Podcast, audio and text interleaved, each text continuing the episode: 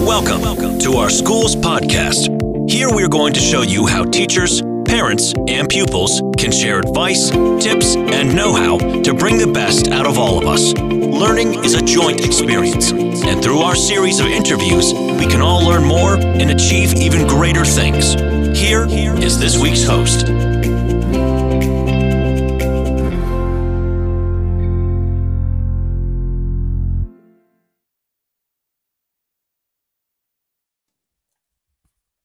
Ich bin Checker Tobi und herzlich willkommen an diesem wunderschönen Donnerstagnachmittag. Heute lese ich euch mein selbst erfundenes Märchen vor. Es heißt Der Kampf zwischen Land und Wasser. Viel Spaß beim Zuhören. Es war einmal ein Junge, der hieß Tobias. Die Schulen hatten geschlossen, weil ein Virus herumging. Auch durften die Leute nur wenig nach draußen. Nach einem langen Lerntag zu Hause unternahm Tobias einen Spaziergang, um beim Spazierengehen noch mehr Spaß zu haben, nahm er sein Handy mit. Er spielte am liebsten ein Spiel, welches Pokémon Go hieß. Er passte nicht gut auf und stolperte über einen Stein. Dann geschah das Unvermeidbare. Sein Handy fiel auf den Boden und das Glas zerbrach.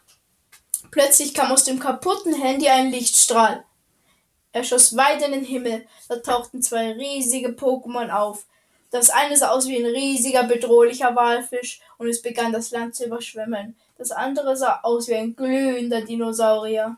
Es brüllte fürchterlich und durch sein Gebrüll begann der Boden zu beben und das Wasser zurückzudrängen. So ging das hin und her. Da erinnerte sich Tobias, es war der ewige Kampf zwischen Land und Wasser, so wie er es im Spiel schon einmal erlebt hatte. Plötzlich wusste er, was zu tun war. Er musste nur den riesigen grünen Drachen heraufbeschwören, der den zwei bösen Pokémon die Kräfte entziehen konnte. Dazu musste er nur auf einen Berg steigen und die Beschwörungsformel rufen.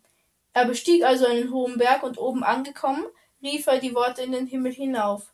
O du mächtige Bestie am Himmelszelt, höre den Ruf aus der Schattenwelt. Auf einmal stürzte ein riesiger grüner Drache vom Himmel herab. Tobias hörte eine Stimme, die sagte, Du bist der Auserwählte und kannst dem grünen Drachen jetzt Befehle geben. Er setzte sich auf den Drachen und ritt zu den beiden sich bekämpfenden Ungeheuern. Der Junge rief Zenithstürmer. Der Drache stieg hinauf in den Zenith und stürzte sich auf die beiden Monster. Der Drache entzog ihnen all ihre Kräfte, von dem, die von dem Landungeheuer sperrte in einen Rubin, die des Wasserungeheuers in einen Saphir.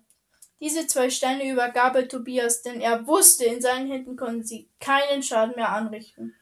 Der Drache kehrte zurück, wo er hergekommen war, und Tobias lebte glücklich bis ans Ende seiner Tage. Vielen Dank fürs Zuhören. Ich hoffe, es hat euch gefallen und bis zum nächsten Mal. Auf Wiedersehen, euer Checker Tobi.